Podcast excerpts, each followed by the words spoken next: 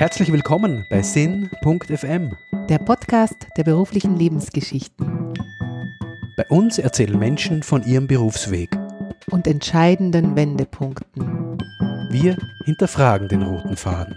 und vermitteln neue Impulse für die Arbeitswelt. Herzlich willkommen bei Sinn.fm. Mein Name ist Gabi und ich bin heute zu Gast bei Cornelia Diesenreiter. Hallo Cornelia. Hallo. Wir sind am Schwendermarkt. Cornelia hat das Unternehmen Unverschwendet gegründet vor drei Jahren. Ich glaube, ihr habt jetzt den dritten Geburtstag Genau. gefeiert. Und die Idee hinter Unverschwendet ist, dass Lebensmittel, die überschüssig sind, verarbeitet werden, vor allem Gemüse und Obst. Und ich bin umgeben von Gläsern. Genau, ja. Cornelia, wie bist du auf die Idee zu Unverschwendet gekommen? Im Nachhinein betrachtet wirkt es so, als hätte ich es schon immer gewusst. Ich habe es aber nicht so gewusst. Ich habe nach dem Gymnasium Köchin gelernt, einfach durch meine Liebe zu Lebensmitteln. Das war aber dann doch nicht das Richtige. Ich habe dann in Salzburg Recht und Wirtschaft studiert. Das war mir dann aber viel zu sehr auf Umsatzmaximierung und auf Wachstum und habe mir dann gedacht, okay, ich habe so eine Liebe zur Natur, ich möchte nachhaltig wirtschaften und bin deswegen noch an die BOKU gegangen und habe dann Umwelt- und Bioressourcenmanagement studiert und habe dann da das große Glück gehabt, dass ich noch ähm, nach London gehen habe dürfen, um dort ein nachhaltiges Produktdesign zu studieren. Da war es so, dass in London das Konzept Zero Waste schon relativ etabliert war. Also da gibt es sowohl schon Unternehmen, das ist ein Konzept, was an der Uni gelehrt wird. Und ich habe dann bei einem Zero Waste Projekt mitgearbeitet und da haben wir eine Restmüllanalyse gemacht. Da haben wir wirklich einen Truck mit 1,5 Tonnen gehabt. Wir haben Sicherheitshandschuhe in die Hand gedrückt bekommen. Dann haben wir das aufgeteilt in Kategorien. Davon waren dann 400 Kilo Lebensmittelabfälle und das hat mich zutiefst berührt. Also das war wirklich ein sehr schockierender Moment, weil wirklich original verpackte Lebensmittel, noch nicht abgelaufene Lebensmittel auf dem Haufen gelegen sind, wo man sich wirklich fragt, warum sollte man das wegschmeißen?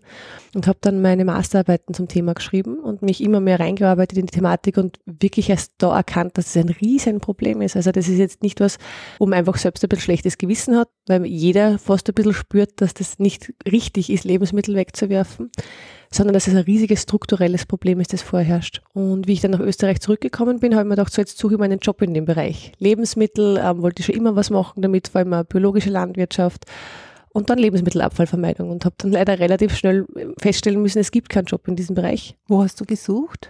Überall. Also ich habe wirklich neun Monate lang das Internet abgegrast, jeden Tag habe mir Jobportale durchgeschaut, habe Initiativen gegoogelt, habe geschaut, ob es irgendwo was gibt, wo ich mich anhängen könnte. Es hat von dem Umweltministerium schon das Lebensmittel sind kostbar gegeben. Das war natürlich gut, dass es sowas schon gegeben hat, aber das war halt auch im sehr kleinen Rahmen noch. Und ich habe auch gemerkt, dass das Bewusstsein generell in der Bevölkerung für Lebensmittelabfallvermeidung nun nicht wirklich gut etabliert war. Dann habe ich mir gedacht, gut, dann fange ich einfach mal neben meinem Brotjob mit einem kleinen Verein an, probiere das einfach mal aus und habe aber dann relativ schnell gemerkt, dass das Potenzial sehr groß ist. Also ich habe angefangen mit einem ganz einen kleinen Presseartikel, ich glaube, der war drei Zeilen. Ab dann hat aber mein Handy ja nicht mehr zum Leuten aufgehört. Also es haben sich Bauern und Bäuerinnen gemeldet bei mir, es haben sich Kunden und Kundinnen gemeldet.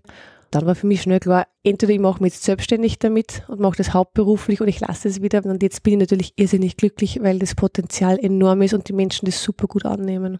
Und in diese Selbstständigkeit zu gehen, hast du da Unterstützung gehabt? Bist du gestärkt worden? Wie mutig warst du da in dem Moment? Das war ganz lustig, weil ich eigentlich gerade einen guten Brotjob gehabt hätte und vor allem auch ein bezahltes Doktorat gerade angeboten bekommen habe, wo ich mir gedacht habe, das wäre sehr auf der sicheren Seite. Das hat mit meiner sehr akademischen Karriere dann eigentlich gut zusammengepasst. Ja, und wie dann meine Eltern gesagt habe, ich, ich lasse das jetzt, ich mache mich jetzt selbstständig und ich mache aus überschüssigem Obst und Gemüse nachhaltige Feinkost, war das ein kurzes Schlucken, aber ich glaube, sie haben dann relativ schnell gemerkt, mit was für einer Leidenschaft ich dahinter bin und haben das auch sofort unterstützt.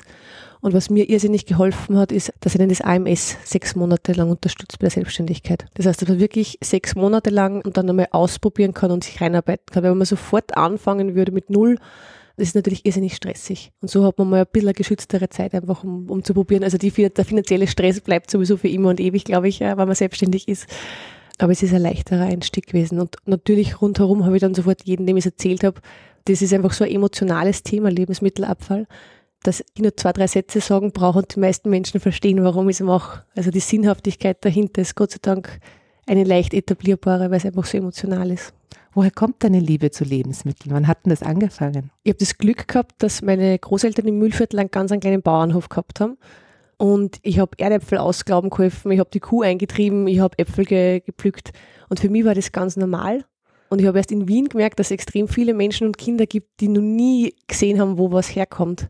Wie was aus der Erde wächst, wie was vom Baum runterkommt. Und diese Verbundenheit und diese, diese Liebe zur Natur ist dann schon einfach mir auch in die Wiege gelegt worden. Und das Kochen? Das Kochen, das ist, ich glaube, sehr viel inspiriert von meiner Mama und meiner Oma. Das sind einfach hervorragende Köchinnen gewesen. Und ich glaube, ich habe schon mit zehn angefangen versucht, ich will selber einen Kuchen machen und dieses kochen und dieses machen. Ja, also dieses Arbeiten mit Lebensmitteln ist einfach unglaublich schön. Einfach das Angreifen und das, wie das riecht und wie es schmeckt. Und das ist einfach eine sehr sinnliche Sache. Und das Kochen hast du dann ja auch professionalisiert. Du bist gelernte Ich bin Köchin. gelernte Köchin, ja, genau. Wann hast du denn das gemacht? War das nach das, der Schule? Das, oder? genau, das war nach dem Gymnasium. Da habe ich mich dann dazu entschieden, dass ich als Köchin arbeiten möchte. Da war es aber dann wirklich so, dass ich die Pflichtpraktika, die ich machen musste, mich dann sehr schnell davon wieder abgebracht haben. Es ist leider immer noch so, dass in sehr vielen Küchen ein sehr rauer Ton herrscht und die Arbeitszeiten katastrophal sind für mich. Da war ich da zu sensibler Mensch, als dass das für mich das Richtige gewesen wäre. Das heißt, das hast du dann auch gar nicht ausgeübt. Ich habe es während dem Studium gut nutzen können. Ich also habe sehr leicht einen Job bekommen, dass ich irgendwo im Catering gearbeitet habe oder dass ich eben auch in der Gastronomie gearbeitet habe. Das heißt, ich habe mir so gut Geld dazu verdienen können, aber ich habe gewusst, das ist nicht langfristig, was ich machen möchte. Aber jetzt kannst du dieses Wissen nutzen und hier geht es ja auch um Rezepte. Also Absolut, ja. voll. verrat mal, woher du die hast.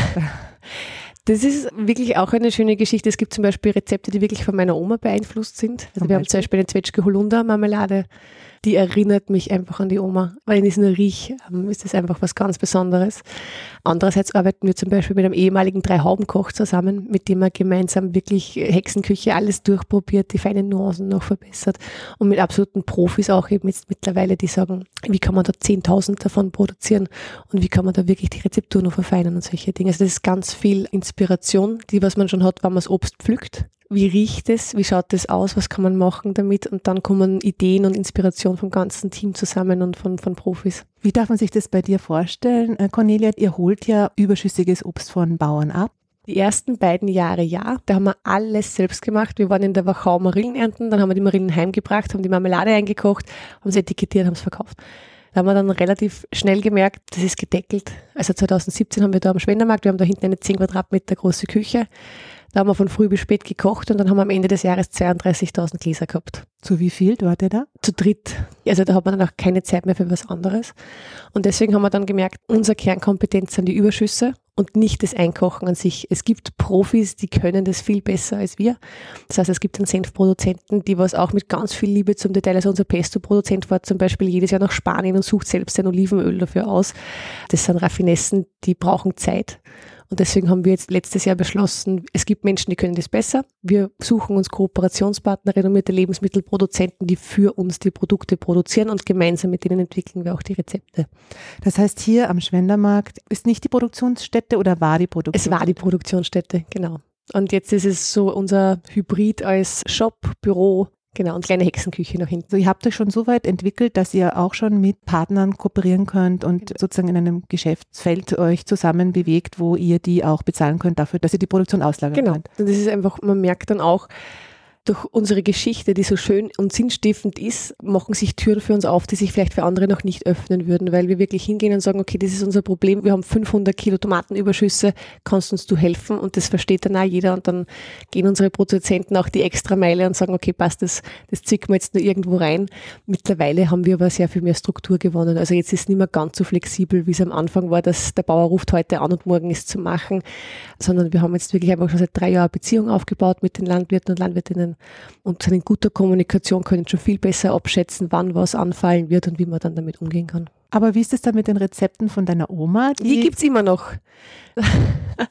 Die Zwetschge Holunder gibt's immer noch genauso, wie es ich angedacht habe, ja. Das heißt, du kannst auch entscheiden, was bleibt jetzt erhalten von den Rezepten, die du eingebracht hast, was kommt neu Ja. dazu.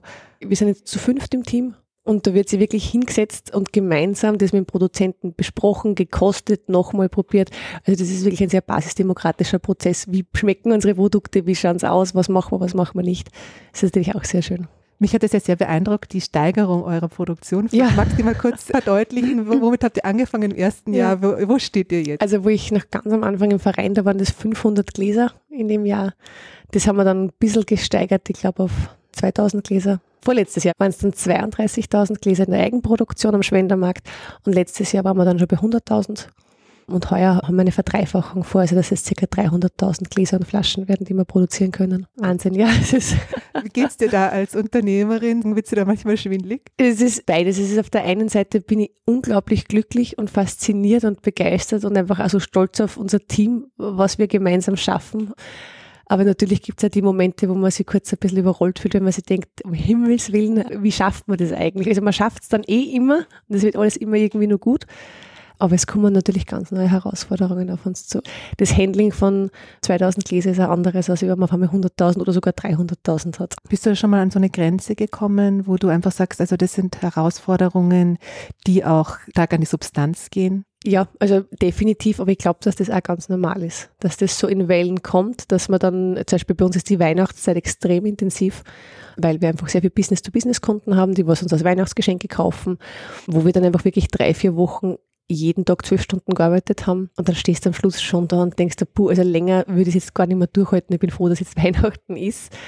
Aber das Gute ist, dass wenn man so, so viel Freude an dem hat, was man macht und so viel Sinn darin sieht, hilft es der Resilienz irrsinnig. Wenn ich dann aber am nächsten Tag wieder daherkomme und mir überlege, was ich für tolle Menschen kennenlerne, was ich schon alles gelernt habe, wo ich überall sein darf, dann bin ich wieder unglaublich froh, dass ich diesen Weg gewählt habe. Also es ist wirklich die beste Entscheidung meines Lebens gewesen, mich selbstständig zu machen. Ich habe noch nie so schnell so viel gelernt und ich habe sehr viel studiert. Trotzdem die Dreier Selbstständigkeit waren ein Turbo-Boost, was anbelangt, Sachen lernen. Jetzt bin ich neugierig, weil dein Bruder ist ja inzwischen auch an Bord. Das glaube ich genau. war nicht von Anfang an so. Also ihr seid so ein kleines Mini-Familienunternehmen. Traditionsunternehmen, ja. Ja, der Andreas ist, als Bruder hat er mich schon immer unterstützt. Ist er älter oder jünger? Er ist älter als ich. Und er kommt aus der Kreativbranche, das heißt, er ist Kommunikation, Design, Social Media und solche Dinge. Und er hat einfach schon von Anfang an für mich die Webseite gemacht, die Produktfotos unter widrigsten Umständen bei mir am kleinen Balkon gemacht und solche Dinge. Und das Lustige war aber, dass dann, also er ist eher so der Hedonist und der Genießer. Und er hat es aber dann trotzdem die ganze Zeit beobachtet und hat dann irgendwann gemeint, also ich hätte nie im Leben geglaubt, dass mein großer Bruder, der sehr erfolgreich beruflich war, irgendwann sagt, du, ich habe überlegt, ob ich nicht zu dir komme, weil das hat so viel Potenzial und du brauchst doch eben für den Bereich. Und ich habe mich natürlich unglaublich gefreut, weil er einfach auch schon in größeren Betrieben gearbeitet hat. Das heißt, auch sehr viel Know-how mitbringt, was Strukturaufbau belangt, aber einfach auch die Stütze. Also was ich jetzt im Nachhinein schon weiß für mich selbst, ich würde mich nie wieder alleine selbstständig machen, weil das ist ganz was anderes, wenn man mit wem gemeinsam das macht. Weil gerade wenn es bergab geht oder wenn es schwierig ist, ist es unglaublich schön, wenn haben, wo man weiß, wir machen das gemeinsam. Aber eingestiegen ist er nicht gleich, hat dich unterstützt von Anfang an? Genau, und er ist dann 2016 dazugekommen, also nach einem Jahr und habt ihr auch Differenzen? Wie ist das? Geschwister ist ja eigentlich ja, immer also wir, haben das, wir haben das in der Pubertät auf jeden Fall erledigt, dass wir uns mal kurz nicht mengen haben. Das ist, glaube ich, ganz normal. Aber wir haben dann Gott sei Dank wirklich einen sehr respektvollen und liebevollen Umgang miteinander gefunden. Wir waren dann in der Studienzeit einmal getrennt voneinander. Einmal Salzburg, einmal Wien. Das hat sicherlich gut getan, da ein bisschen Abstand einmal zu haben und haben dann aber eine sehr schöne Art und Weise wieder zusammengefunden und sind jetzt eigentlich auch unzertrennlich. Wie seid ihr aufgeteilt? Also der Andreas aufgeteilt? ist bei uns auf jeden Fall der Creative Director. Alles, was man sieht von uns, hat er gemacht. Also die Werbung, die, das Design, die Etikettierung ist alles von ihm. Er ist ein ziemlicher Geek, was Social Media anbelangt. Das heißt, er weiß genau, wie man die richtige Werbung schaltet, wie kommuniziert man was, wie framet man was. Ah, das ist einfach unglaublich. Und natürlich gemeinsam mit mir Strategie. Und ich bin dann eher die, die was sich um den nachhaltigen Aspekt kümmert. Also was sind Überschüsse, wie geht man mit Überschüsse um? Aber wir überschneiden uns auch sehr oft. Also zum Beispiel Produktentwicklung, es fasziniert den Andreas irrsinnig äh, von der ästhetischen Seite. Ich arbeite dann wieder von der nachhaltigen und Kochseite mit rein und so. Ja, also es ergänzt sie wirklich unglaublich gut. Und hat sich dadurch auch sein Bewusstsein verändert? Absolut. Ich muss, also ich muss sagen, mittlerweile bin ich ja ganz stolz, wenn wir irgendwo sind. Und er kriegt eine, eine Frage gestellt, die zum Thema Nachhaltigkeit ist. Und auf einmal, jetzt fängt er zum Erzählen an. Also normalerweise war das immer so, wo ich einfach dann geredet habe. Und auf einmal, wenn es um Plastikflaschen oder um Recycling oder was auch immer geht, auf einmal hat sich er total informiert und, und dann stehe ich mit, mit stolz geschwellter Brust daneben und denke mir, perfekt, ja. Also es ist wirklich, er wächst da total rein. Und Cornelia, wie ist denn das, wenn man sich so auseinandersetzt mit Überschuss und Lebensmitteln? Das ist ja eine Haltung von dir. Du kannst die jetzt sozusagen in einem Geschäftsfeld umsetzen oder hast da dein deine, deinen Weg gefunden. Aber das ist etwas, was man auch in sein Privatleben mitnimmt, nehme ich an. Wie erleben dich denn da deine Freunde, also wie deine Umwelt, also wie, wie wirkst denn du da? Also was für mich besonders wichtig ist, ist, dass die Nachhaltigkeit weg muss vom moralischen Zeigefinger. Ich bin überhaupt kein Freund von missionierenden Nachhaltigkeitsmenschen, die dann jede Gelegenheit nutzen, jeden einen Vortrag darüber zu halten. Ich glaube, Vorleben ist sowieso das Beste Ich zum Beispiel habe eben vegetarische Ernährung und solche Dinge. Das heißt, man lebt eh sehr viel dann auch vor.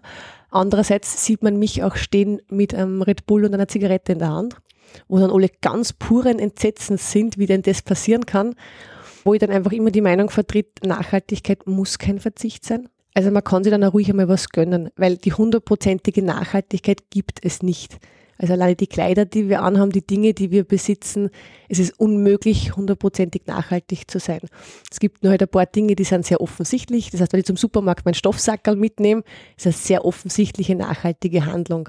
Dass ich aber trotzdem ein Handy in der Hosentasche habe, was irgendwelche Kinder in Asien gemacht haben, das zeige ich dann also ein bisschen provokant auf und mich nicht schäme oder verstecken gehe, sondern einfach dazu stehe, dass natürlich nicht alles hundertprozentig nachhaltig ist, aber ich mache das, was ich schaffe. Und ich glaube, dass sich sehr viele Menschen bei Nachhaltigkeit, zum Beispiel bei Lebensmittelabfall, da gibt es ja sehr viele, mach das nicht, tu das, tu Restel kochen, so musst du deinen Kühlschrank einräumen. Und das ist einfach sehr belehrend und sehr von oben herab. Und ich glaube, dass Menschen das dann kurz probieren und dann sind sie relativ schnell frustriert, weil es zum Beispiel in ihren Tagesablauf nicht reinpasst. Also es ist nicht für jeden Menschen gedacht, dass er sich eine Einkaufsliste schreibt für die ganze Woche. Manche leben extrem, heute bin ich da, morgen bin ich dort und dann bringt es nichts, wenn der Mensch eine Einkaufsliste für eine Woche schreibt, dann bleibt erst recht viel übrig zu Hause. Das heißt, jeder sollte sich die Nachhaltigkeitsaspekte ins Leben reinholen, die was am leicht fallen. Das ist ein guter Anfang, weil man dann eben auch nicht frustriert wird. Weil man sich selbst zu viel, zu schnell abverlangt in dem Bereich dann wird man frustriert und dann macht man wieder gar nichts. Und ich glaube eben, dass so Startups wie Unverschwendet dazu beitragen, dass alles nachhaltiger werden kann. Das heißt, wenn man zum Beispiel bei uns eine Marmelade kauft unterstützt man durch seinen Konsum zum Beispiel die Lebensmittelabfallvermeidung. Aber das ist ein genussvoller Zugang. Und es gibt unglaublich viele Startups, die am helfen, Strom zu sparen, ähm, sozialere Entscheidungen zu treffen. Und ich glaube, dass durch solche Initiativen und Unternehmen extrem viel bewegt werden kann, ohne dass man ständig das Gefühl hat, gesagt zu kriegen, was man machen soll und was man lassen soll.